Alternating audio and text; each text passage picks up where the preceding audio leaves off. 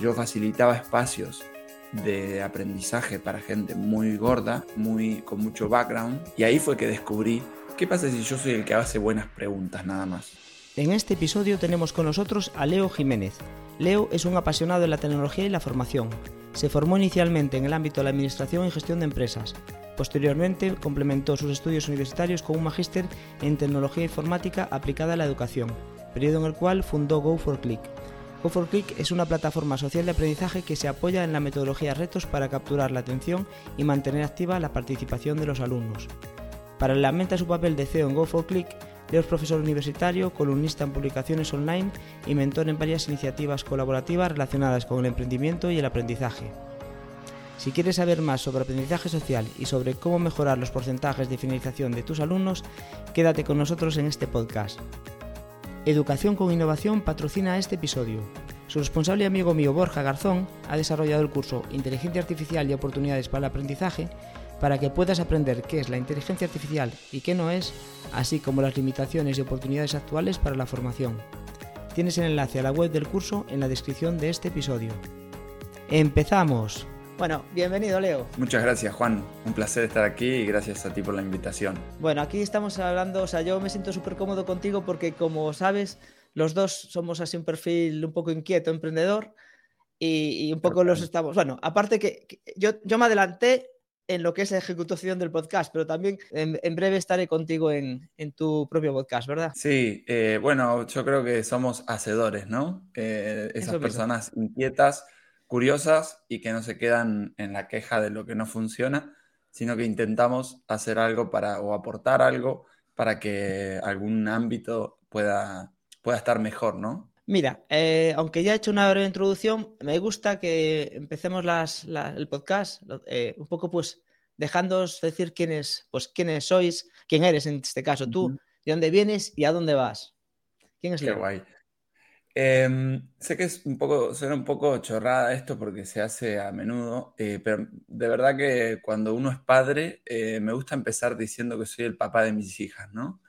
Eh, y el compañero de viaje, bueno, el papá de Olivia y de Julia, y el compañero de viaje de mi esposa, Gisela, que realmente son una parte importante en este momento de mi vida y más cuando queremos hacer cosas ambiciosas como tú y yo. Eh, apoyarnos en nuestra familia eh, termina siendo como un valor fundacional. Pero mi nombre es Leo Jiménez, soy CEO de Go4Click, también soy emprendedor serial, soy argentino. Eh, he venido aquí a España hace ya unos cuatro años. vivimos en Barcelona. La verdad que siempre he sido un, un inquieto, un inconformista naturalmente fui teniendo a lo largo de mi vida distintas ideas que me permitieron el enorme honor de vivir de mis propias ideas, ¿no? Seguramente es algo que tú sientas, Juan, que es un placer y un orgullo, ¿no? Em, muy, muy gordo. Eh, realmente me, me, apasiona, me apasiona ejecutar cosas, llevar ideas a la, a la práctica. También soy futbolista no voy a decir frustrado porque en realidad jugué y practiqué este deporte creo que fueron 30 años, por lo tanto frustrado, no, no, tan frustrado. Está, bien. Eh, sí, y, logré hacerlo de manera casi profesional, así que me, siento como muy orgulloso. El deporte, tú sabes, no sé si practicas, pero seguramente como, como persona también que, que, mira, sabe, sabes que transmite muchos valores, ¿no? Eh, los, deportes en general, pero los deportes en equipo complementan con, la cuestión esta del trabajo en equipo. Por lo tanto, siempre me, gustó hacer con otros, ¿sí? Eh, eh, generar ese sentido de comunidad, sentirme parte de un ecosistema de personas que, persiguen un mismo sueño, que tienen una misma ilusión. y, eso fue un poco lo que, lo que intenté hacer durante, durante toda mi vida. Eh, una nota de color para, tu podcast. Em, Go for Click es mi proyecto número 13. 13. Empresa, ah. empresa constituida número 7, pero, em, pero proyecto. Y te voy a contar el primero porque es creo yo, el más divertido. Em, tenía unos cuatro añitos y le pedí a mi madre, esto obviamente me lo contó mi madre, después yo recapitulando lo recordé, eh, le pedí a mi madre montar un chiringo en la esquina de mi casa, que eran dos cajones, una tabla, y le comprábamos a una tienda de, de golosinas, de chuches ahí a 50 metros, y revendíamos en... Yo, mi hermana, que también tiene un espíritu emprendedor bastante gordo, en mi casa en realidad todos somos emprendedores, mi padre, mi madre, todo. Y ella paradita al lado y nosotros ahí creyendo que teníamos el chiringo más relevante de la ciudad. Eh, y, la gente nos pasaba y nos compraba porque parecía curioso, ¿no? Imagínate, un niño de cuatro y una niña de, seis. Ostras. Sentado atrás de un tablón con, ¿sabes esto? De sí, sí. paletas y esto. Así que fue, fue muy curioso. Ahí empezó mi carrera emprendedora en el año 90, con cuatro añitos. O sea, tú que tú ya sabías de metodología Lean Startup con cuatro años entonces, ¿no? Eh, no sé si, si Eric Ries, eh, ya, Rice ya lo había eh, escrito, pero para mí era así, ¿no? Hacer. Y, y, luego duró un día, dos días, no sé, pero, pero sacar aprendizajes, ¿no? Que es lo que me apasiona, por eso de alguna manera estamos en este mundo, el, el, mundo maravilloso de aprender de todo lo que hacemos, ¿no?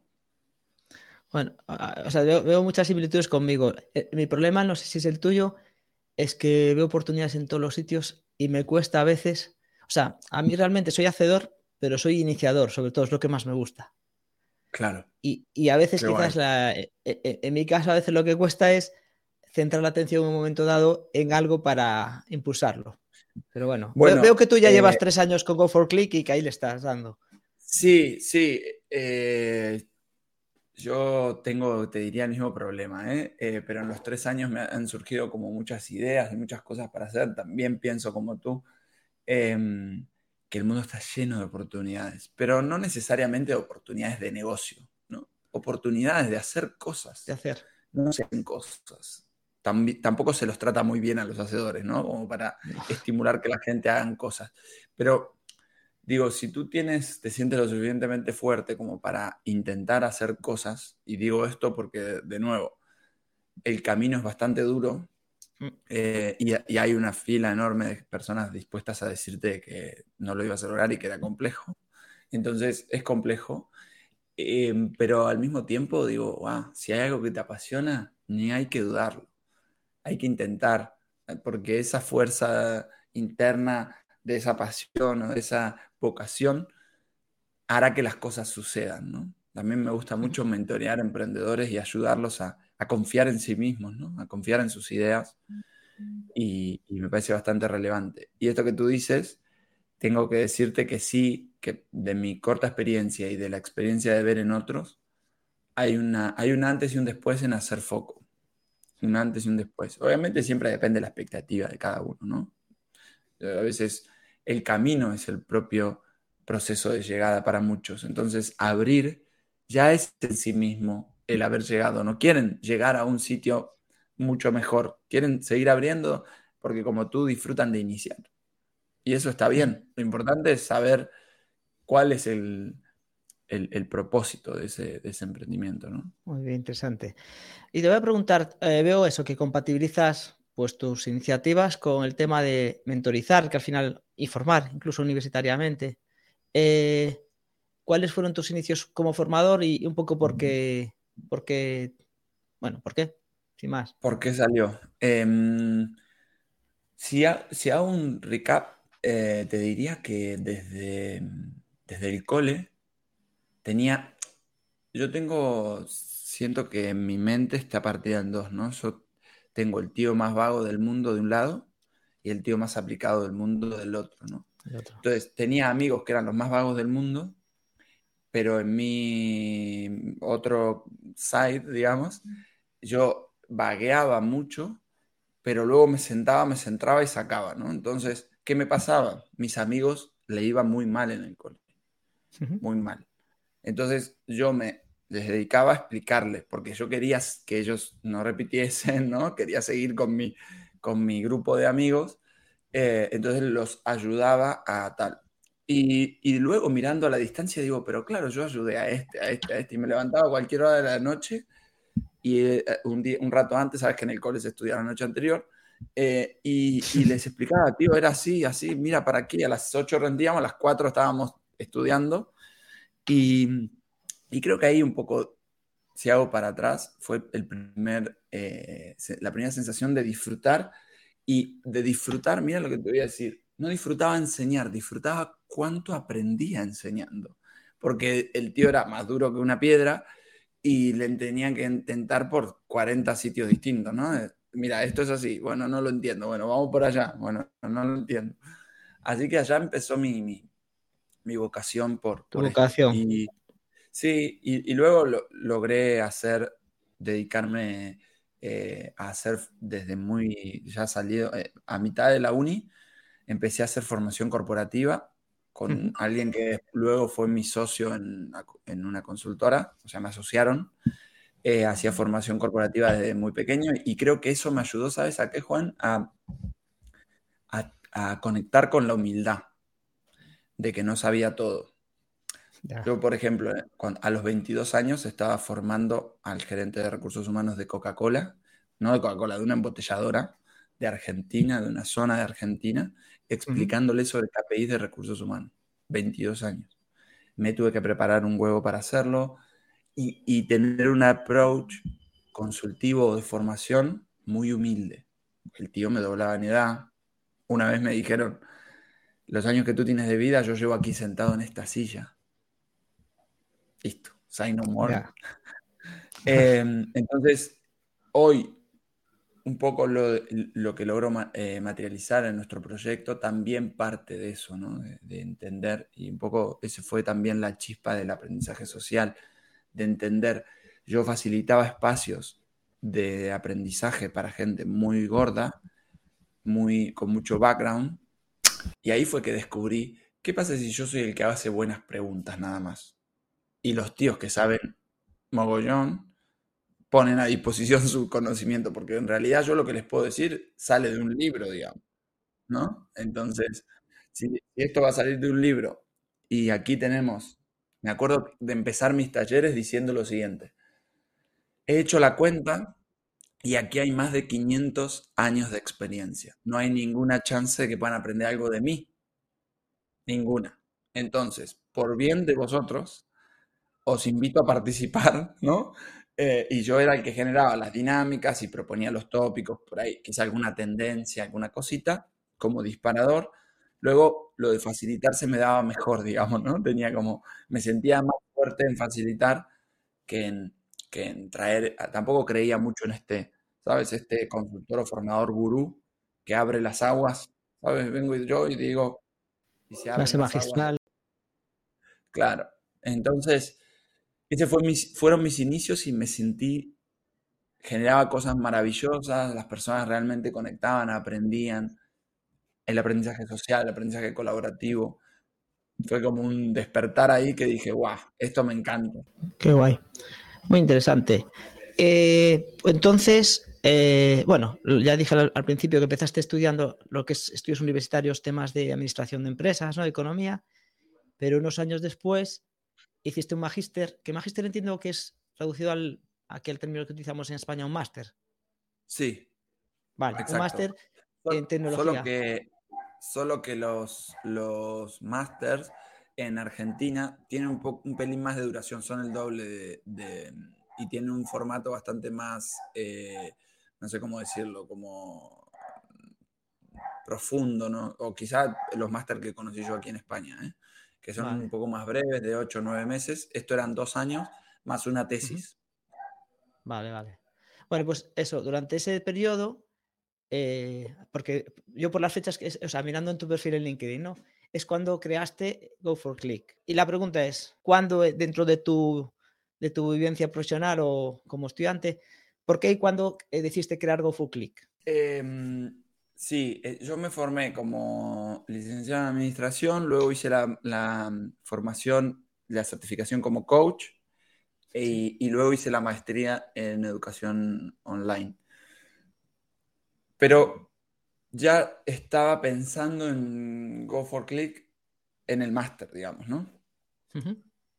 Em, lo que me pasó ahí fue que en realidad la semilla fue mi propia carrera profesional en el sentido de que yo tenía una consultora hacia formación, como te comentaba, y lo que quería era desde Argentina ampliar el impacto de lo que, de lo que yo hacía, que veía que salía bastante bien. Entonces me puse a pensar qué herramienta de tecnología me podía ayudar a amplificar el impacto. No hacer las cosas de manera digital, porque eso hay mil.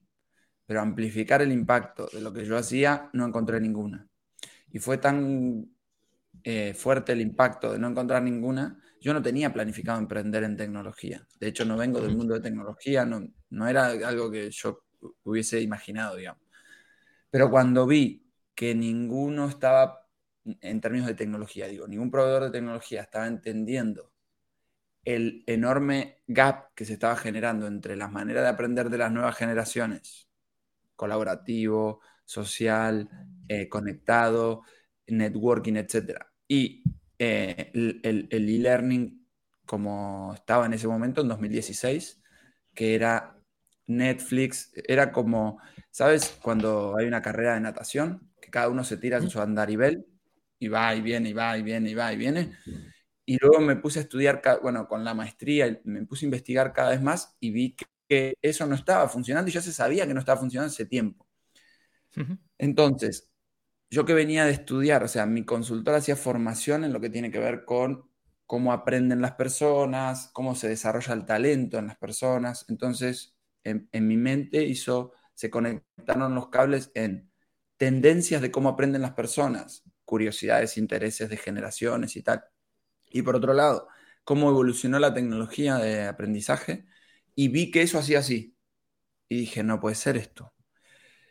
Tal es así que hoy tengo un workshop, entre comillas, que eh, creé un contenido donde mezclo y muestro cómo por, por etapa etaria, digamos, o por, o por rango, por década, vamos a ponerlo así, por década, cómo eh, qué tecnología estuvo más en, tendencia y te, muestro por qué tuvo tendencia, porque hay una generación de este lado que la demanda. Entonces, cuando tú haces ese match, entiendes por qué los mocks tuvieron sentido en su momento, por qué hoy tienen sentido el aprendizaje colaborativo a través de Mural, Miro y todas estas cosas. empiezas a entender por qué las tecnologías son más demandadas, justamente porque están conectadas con las preferencias de consumo de una generación, o sea, de una masa de gente que tiene intereses distintos, ¿no? Entonces, ¿qué pasó? El e-learning nace y se desarrolla cuando hay una generación, que fue la generación X, eh, estaba en el pico de demanda de formación, entonces creímos que eso era la, la respuesta a todas las preguntas y no entendimos que era solo una ola, atrás venía otra ola, ¿no? Y el mock hizo lo que hizo. Creíamos que era la, solución, hizo así, ping, y desapareció prácticamente. Tiene valor marginal. Hoy los cursos online salen tendiendo a cero. ¿Por qué? Porque mi generación, que es la que hoy está más fuerte en tal, valora experiencias. Y estamos tenemos que tener un ojo puesto en que valora la, los centennial, que es otra cosa, ¿no? Em, entonces, fue un poco eso lo que vi como, como tendencia para decir, bueno, yo me meto en este tinglado y que sea lo que Dios quiera. Me persigné y me metí, ¿sabes? Fui al banco, saqué un crédito y fui a una software factory y le dije, tío, que tenemos que hacer esto, digamos, ¿no? Todavía no estoy pagando el crédito. No, yo ya, supongo, ya sé, y aparte las cosas nunca están acabadas, ¿no? Que esa es otra. Total. Vale, aunque ya más o menos fuiste avanzando en el porqué, y bueno, parte de esta pregunta que te voy a hacer es, ¿qué es, o sea, por qué definís plataforma social de aprendizaje? Eh, el por qué ya más o menos lo has contestado, que es un poco adaptación, pero ¿en qué se diferencia quizás de otros LMS? No sé si puedo decir, tu herramienta vuestra herramienta es un LMS, ¿no? Entiendo yo. Sí, sí. Vale. Bueno, para los que no sepan, digo, por, por los términos, LMS es Learning Management System, o sea, sistema de gestión del aprendizaje. Eh, Moodle, que es el que todo el mundo conoce, pues es un LMS. Exacto, exacto. Sí, em, yo lo que, lo que veía, luego empecé a entender de qué iba el mundo del LMS, el LXP o Learning Experience Platform, o plataformas de experiencias de, aprendizaje. Eh, yo tenía un problema. Punto. Quise solucionar un problema en base a mi experiencia y a una hipótesis que tenía. Yo decía, tengo el problema de replicar la formación presencial, que me sale bastante bien, en lo digital, sin perder la calidad. Ese era mi problema. No, sé, no sabía en ese momento ni cómo se llamaba ni qué herramienta tenía para solucionarlo. Y mi hipótesis era, si yo soy capaz de generar curiosidad en el usuario, alumno, para que él mismo explore lo mismo que hacía yo en lo presencial, digamos, ¿no? En vez de decirle yo, que es el, sistema tradicional del e-learning, que te dice todo el tiempo lo que vos tenés que y cómo lo tenés que consumir em, en distintos formatos, video, pero te dice lo que tenés que consumir. Y yo decía, pero eso es el saber. Ok, me están disponibilizando saber. ¿Cómo yo construyo el saber hacer? Que había aquí un gap, ¿no? De transferencia de esto aquí. Entonces me obsesioné con eso, con entender cómo las personas eran capaces de interesarse en ese saber para conseguir saber hacer un tema en particular. Entonces yo tenía un problema, no sabía ni cómo se llamaba ni cómo lo iba a resolver. Y empecé a investigar qué se sabe de las neurociencias, la neurodidáctica, cómo aprende el cerebro, etcétera, que yo ya venía un poco en el tema. Y por otro lado, me generaba mucha curiosidad por qué las redes sociales funcionaban tan bien, también en el sentido de que generar tanto engagement, justo el problema que tiene la formación online, que las personas em, empiezan las formaciones y, lo, las no las acaba. Exacto. Para el público que, que, escucha tu podcast, seguramente ya lo sepan, pero uno de cada diez termina un curso de estos llamados MOOCs, que son cursos abiertos, gratuitos y online. Em, entonces yo veía un problema ahí y veía una posible solución en, lo que hacían las redes sociales, ¿no? Entonces empecé a investigar qué es lo que hacían.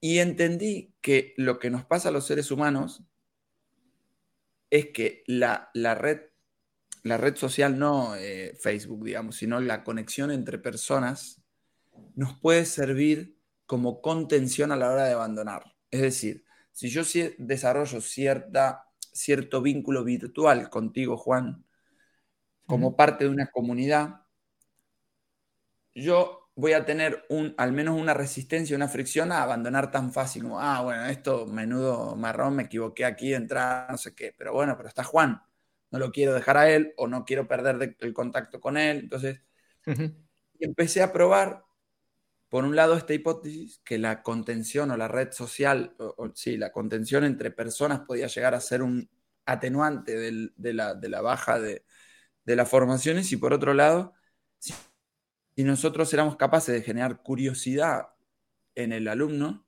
interés por el tema, porque yo me preguntaba, me pasó a mí con la formación, ¿eh? con el máster que, que tú decías. Sí. Estaba ocho horas por día buscando máster, que estudiar, y me leía el programa y lo releía, lo releía.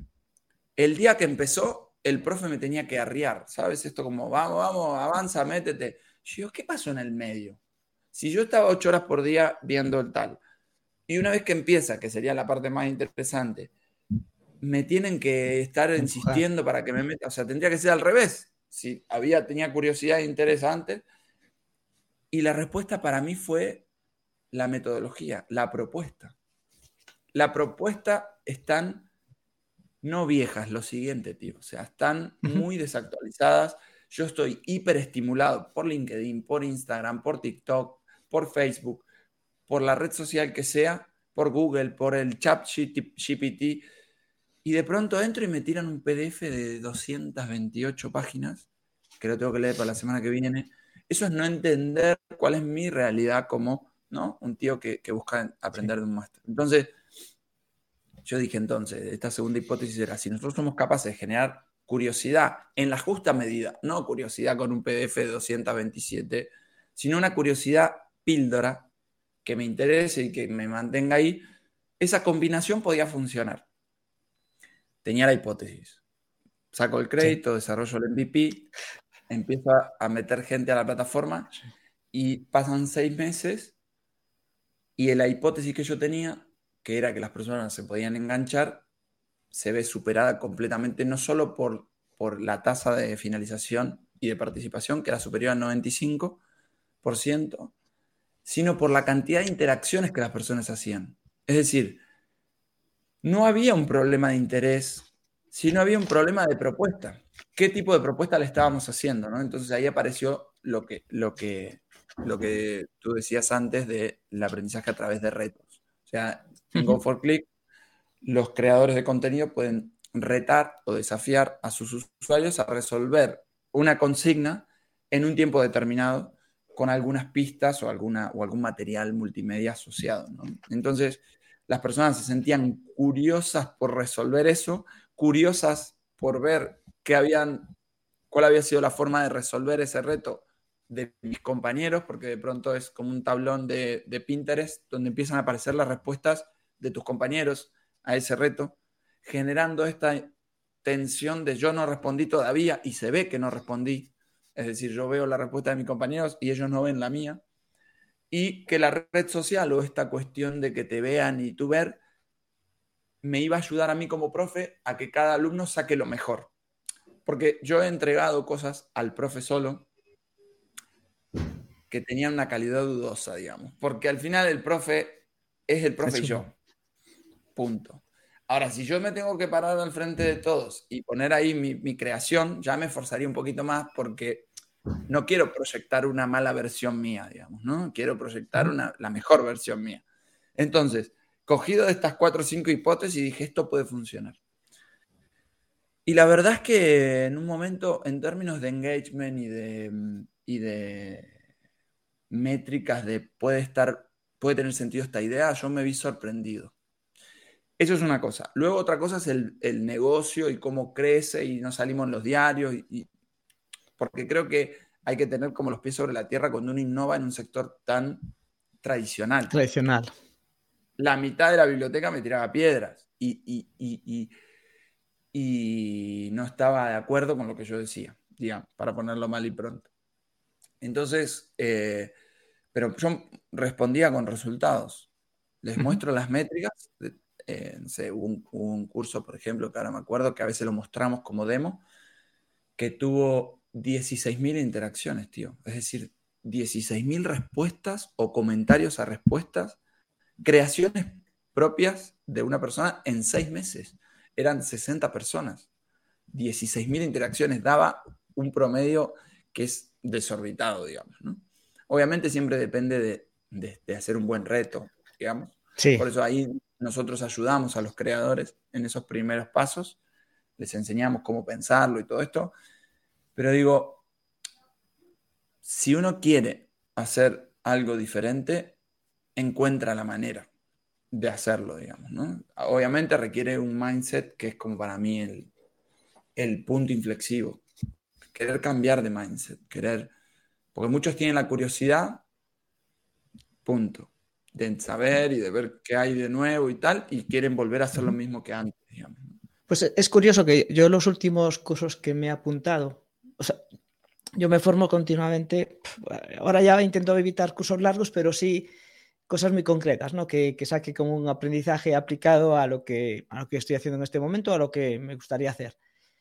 Y es curioso que los últimos cursos que son de pago, aparte, yo digo, he pagado por todos ellos, eh, la atención en la parte de la comunicación que han hecho el curso es porque de alguna forma te lo dividían por retos. O sea, semana uno vas a hacer una web no sé qué. Semana dos vas a, que o sea, no irá, es que es el reto que tienes que hacerlo, ¿no?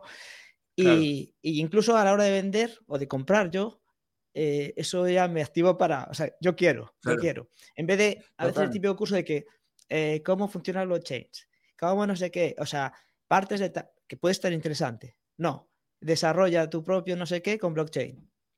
Claro. Pues es, es, lo... Mira, el otro día, el otro día un, tío eh, me decía, me dijo algo que eh, encontró en un libro que luego lo debería buscar, pero me quedé impactado por la frase.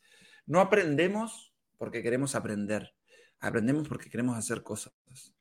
Entonces, asociar las cosas que vas a poder hacer a partir del aprendizaje es justamente el motor más fuerte para, para que haya aprendizaje, porque las personas no aprenden. Porque, de hecho, yo, otra de las cosas que decía en mis talleres es que el aprendizaje duele y es incómodo y tu cerebro se va a resistir todo lo que pueda. Es súper importante la zanahoria que ponemos delante. Sí. Porque aprender es incómodo, como digo, ¿no? Es, hay que mantener la atención, hay que sentarse, centrarse, apuntar, ¿no? Entonces, ser conscientes de eso nos ayuda a diseñar mejores propuestas. No podemos creer que las personas están ahí aprendiendo encantadas de la vida. Al final, eh, lo comentabas al principio cuando hablabas de tu tarea faceta de futbolista, es un poco como el deporte. El deporte, o sea, eh, cualquiera que hagamos algo de deporte, el tener un campeonato, el querer mejorar tu marca corriendo, el tener un reto, hace que duela, o sea, que, te entrenes con cierto sufrimiento cuando entrenas porque, eh, porque es duro, pero la satisfacción viene cuando llegas o cuando lo incluso habiéndolo intentado de una forma correcta, aunque no hayas llegado exactamente a lo que pretendías, ese hecho de haber mantenido la disciplina, de haber dicho, oye, he trabajado, tal, algo has mejorado siempre, seguro, pues es, muy parecido a lo que estás comentando de la formación. Total, total. Si no tenemos claro para qué, eh, el, por qué empieza a desdibujarse, ¿no? Y, empieza como a, a perderse de vista esto, que, vamos a poder lograr a partir de, entre comillas, tanto sufrimiento, ¿no? que es el camino. El camino suele ser sinuoso, te dan feedback, te dicen que estás mal en esto, en aquello, es incómodo, entonces es súper importante tener claro. Y no me refiero tanto a los objetivos del aprendizaje, ¿no? Porque enseguida te, carpetean en el mundo del e-learning o en el mundo del aprendizaje los, los profes, los, eh, gente de didáctica te carpetean. Para eso están los objetivos de aprendizaje. No nos referimos necesariamente al objetivo de aprendizaje. Yo creo que va un poco más allá, es entender el aprendizaje en un sentido abstracto, no concreto, abstracto. Yo aprendo a, hacer podcast no para alojar mi conocimiento sobre podcast en algún sitio que me interese, sino para hacer un podcast.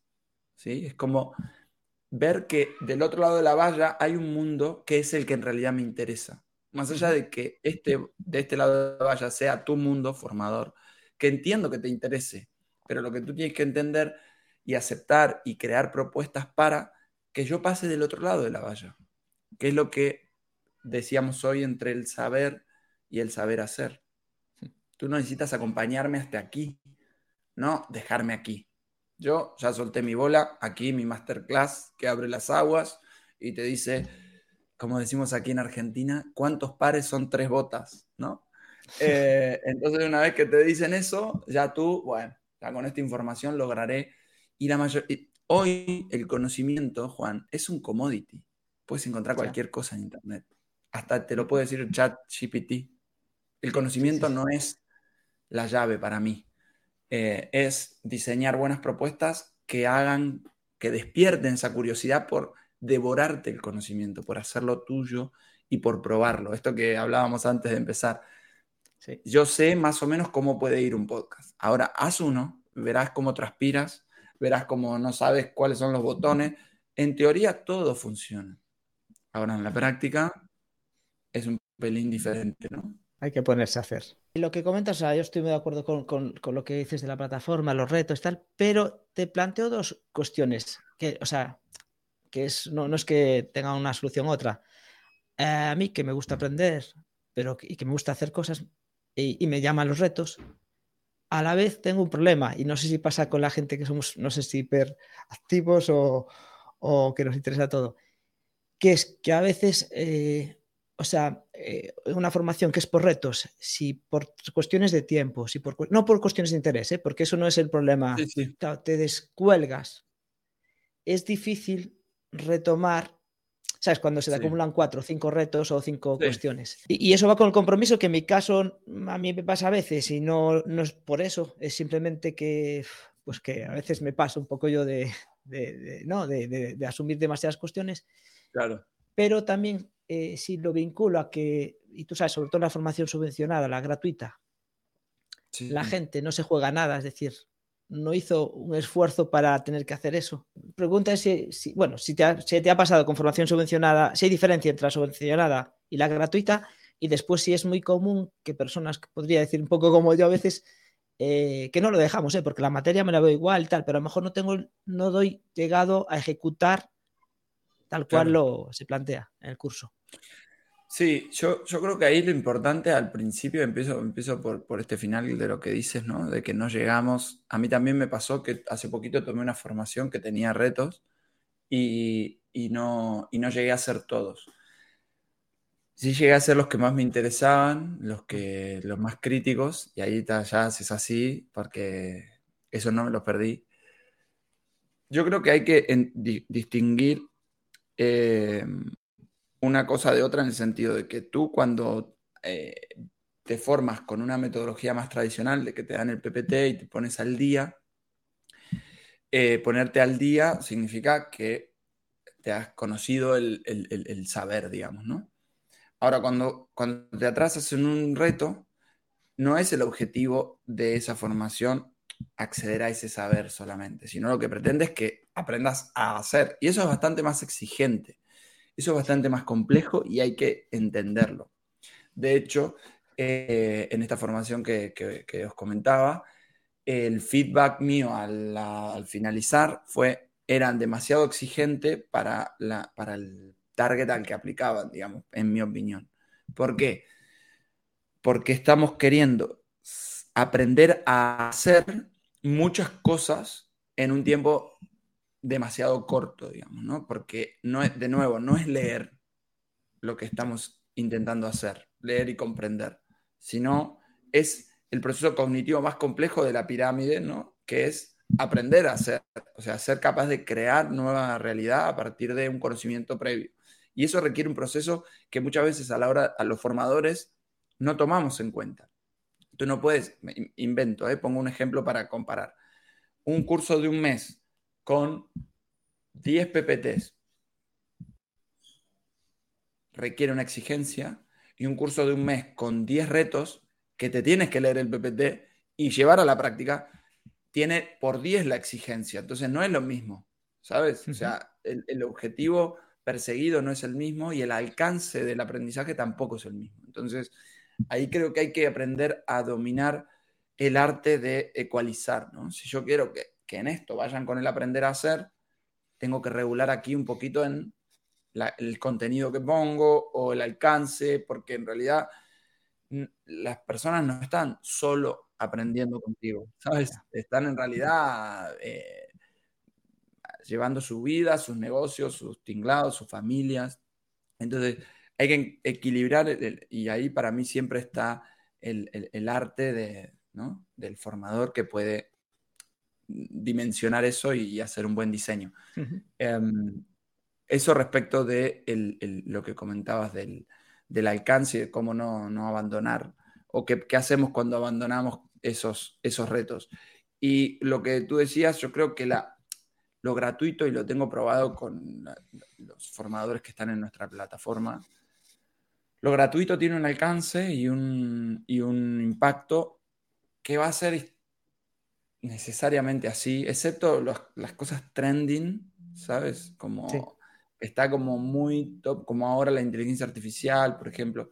Pero si no es que está muy caliente el tema, lo gratuito tiene una limitación que las personas nos pasa a todos entramos, creemos que, bueno, ya lo tenemos ahí, en algún momento va, vamos a hacerlo, ese momento no llega nunca. Entonces, al menos simbólico, está guay ponerle un precio o un, o un algo para que, para que las personas lo puedan valorar y en función al valorar, dedicar tiempo, digamos, porque si no, tú no lo valoras, no crees que invertir tiempo tenga sentido. Entonces, es en ese sentido un poco complejo que le den la atención que, nosotros esperamos. Mira, y aprovechando que, bueno, que eres de Argentina, que aunque estás por España, llevas mucho tiempo allí, te quería preguntar así de forma general, en el mercado de formación para adultos, ¿qué diferencias o similitudes eh, encuentras entre España y Argentina? O quizás, no sé si Hispanoamérica si, es muy similar, pero bueno, al menos entre España y Argentina. ¿Cómo, ¿En qué se parece o qué se diferencia? Mira, lo primero que me llamó la atención de España, que ni siquiera fue una conclusión mía, fue que me lo repitieron mucho vosotros, y es lo decían en términos despectivos, yo creo que ahí hay algo para sacar de positivo, eh, y es que las personas se forman para hacerse del crédito, ¿no? Em, no diría por obligación, pero en realidad no hay una voluntad interna de formarse, sino es que funciona también lo de Fundae. Eso esto es todo opinión vuestra, no es mi opinión todavía. Eh, que funciona también lo de, la, lo de la Fundae, que las personas, eh, las empresas, perdón, lo usan mucho, pero se, un poco se desdibuja el real interés, digamos, ¿no? Y, por ende, lo que decíamos antes, cuánto se aprende en esos espacios de ta, ta, ta. Em, eso como distinto, digamos, porque en Argentina ya sabrán todos que las cosas no funcionan, la mayoría de las cosas no funcionan, son complejas o están trabadas o lo que sea. Entonces, la formación que hay es un tío, imagínense tipo Rambo, que atraviesa una selva y que tiene unas ganas de aprender que no te das una idea, ¿sabes? Hay menos formación, pero las que hay son a saco, ¿no? A morir. Eso es lo primero que se me ocurre así como grandes eh, tal. Eh, sin embargo, hay la oferta española, creo que es mucho más variada, ¿sí? También hay un negocio bastante gordo alrededor de todo eso, ¿no? Del Fundai y todo esto. Eh, pero la oferta es mucho más variada, es bastante más innovadora. Me pasa algo curioso, y esto sí es mi opinión, y es que, está basado un poco en la opinión de, lo que escucho, ¿no? También, porque no tengo la chance de conocer la, la muestra suficiente como para concluirlo, digamos, científicamente. Pero la formación es innovadora el perfil del español no es innovador. Y de este lado, la, formación no, es tan, no me parece tan innovadora. De este lado, digo Argentina, quizá LATAM, no es tan innovadora. Y miramos España como, ah, mira lo que están haciendo ahí. Pero los tíos les das una, ¿sabes? Una chaucha y dos palitos y te, hacen un auto. Y al final, la formación no fue la que los inspiró, fue la necesidad o, o el contexto, que al final un poco sabemos por qué nosotros somos una nación emprendedora, Argentina me, refiero, y es puramente por necesidad. No, yo hablo con muchos amigos españoles que me dicen, no, tíos, que ustedes son la pera en el sentido de innovadores. Le digo, no es eso, es que en realidad nosotros nos tenemos que reinventar cada seis meses, porque hay un impuesto nuevo, porque el país te sacó los ahorros, porque la crisis de no sé qué y de no sé cuánto. O sea, digo, aquí eh, somos sobrevivientes. Eso forma unas habilidades para lidiar con la complejidad y con, y, con, la, con escasez muy gordas y hace que seamos muy, eficientes, digamos. Si nosotros estuviésemos en un espacio Comunidad Europea de contención y estabilidad, seríamos exactamente igual de mm, de status quo, por decirlo de alguna manera, o de, o de no pulsión por emprender, como pasa en Europa. No es, yo creo, ¿eh? eso es mi opinión, no es ni más ni menos. Algunos de este lado, digo de este porque estoy aquí en Argentina ahora, dicen que somos, tenemos ADN emprendedora porque somos los eh, hijos de los europeos que se animaron a emprender, ¿sabes? Españoles, italianos, franceses, alemanes, polacos, etcétera que dieron ese paso. Entonces, yo creo que eso es más una, una épica, una, ¿sabes? Como una narrativa que el contexto te, termina condicionando mucho y, creo que tiene más que ver con, con crisis tras crisis tras crisis, que te tienes que reinventar tanto que al final desarrollas ciertas habilidades para emprender, ¿sabes? Sí, sí, o sea, lo, que siempre se dice de estar saliendo de la zona de confort es que no hay zona de confort en Argentina. Es que no, hay zona de confort. Total, total. Mira, nosotros te diría que prácticamente hacemos planificaciones de dos años. ¿Sabes qué pasa cada dos años? Hay elecciones. Legislativas o ejecutivas. Una legislativa que le corta el grifo, le sube el grifo al ejecutivo, a los dos años el ejecutivo. Entonces, nadie planifica más allá de dos años. Así de volátil es Argentina y así desarrollamos emprendedores. Piensa que nosotros tenemos 11 unicornios, tío. Cinco premios Nobel. O sea, pero creo que porque es un sálvese quien pueda, ¿sabes? Como es una tierra muy compleja para, hacer cosas que te activa partes del cerebro que, si no vives en una zona tan compleja, ni se te ocurre pensarlas, ¿sabes? Es interesante también lo de esas diferencias. Bueno, te faltaron los gallegos, ¿eh? Españoles sí, pero dentro de españoles, gallegos sobre todo, ¿no? Que no, se llaman a los españoles que hay por ahí muchas veces se dice gallego, aunque sea español. Total, aquí, aquí sí, no, no, no, lo, no lo comenté, pero me causa mucha gracia. Nosotros estamos en Barcelona, además, o sea, Cataluña de, de Galicia lejos, y me dicen, bueno, ustedes los gallegos, y yo me río porque yo también lo decía, ¿sabes? Para nosotros era, eh, toda España son los gallegos, y ya cuando, cuando llegamos allí, uno aprende a, nada, las, particularidades y a, esa, a disfrutar de esos matices. ¿Sabes? Nosotros disfrutamos mucho España y entendemos los matices, entendemos y respetamos las sutilezas entre cosas y, las opiniones, obviamente, como, como quien llega a un país que no conoce y no es el suyo. Em, lo que siempre les inculco a mis hijas, que de hecho una es española, eh, respetar todo, todo. Te guste o no te guste, respetarlo. Como, pasa, como nos pasa aquí en, Argentina, pasa que podemos hablar de una manera diferente siendo parte, ¿no? Eh, creo que es súper importante y mucho más sobre lo que uno lo que no conoce, porque solo escuchás, ¿sabes? Llegas ahí y escuchás puedes formar tu opinión, es tu opinión luego de hablar con cinco personas.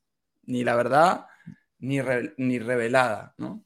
Bueno, pues eh, ya llevamos un buen rato y nos toca eh, un poco preguntarte eh, por tus herramientas como formador. O sea, estoy pidiendo siempre a todos los invitados que nos digan, pues, cuáles son sus tres herramientas top para sus formaciones o, bueno, o lo que tenga que ver un poco con, no, que puede ayudar a un formador en, crear sus contenidos, en impartirlos.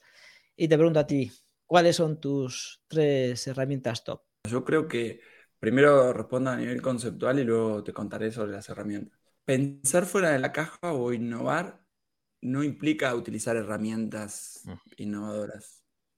Yo creo que la herramienta más potente que tengo es mi incapacidad de conformarme, ¿no? Y, y eso es como la invitación a que todos no pongamos tanto foco en las herramientas. El problema de, la formación no es tecnológica, es metodológica, creo yo. ¿eh?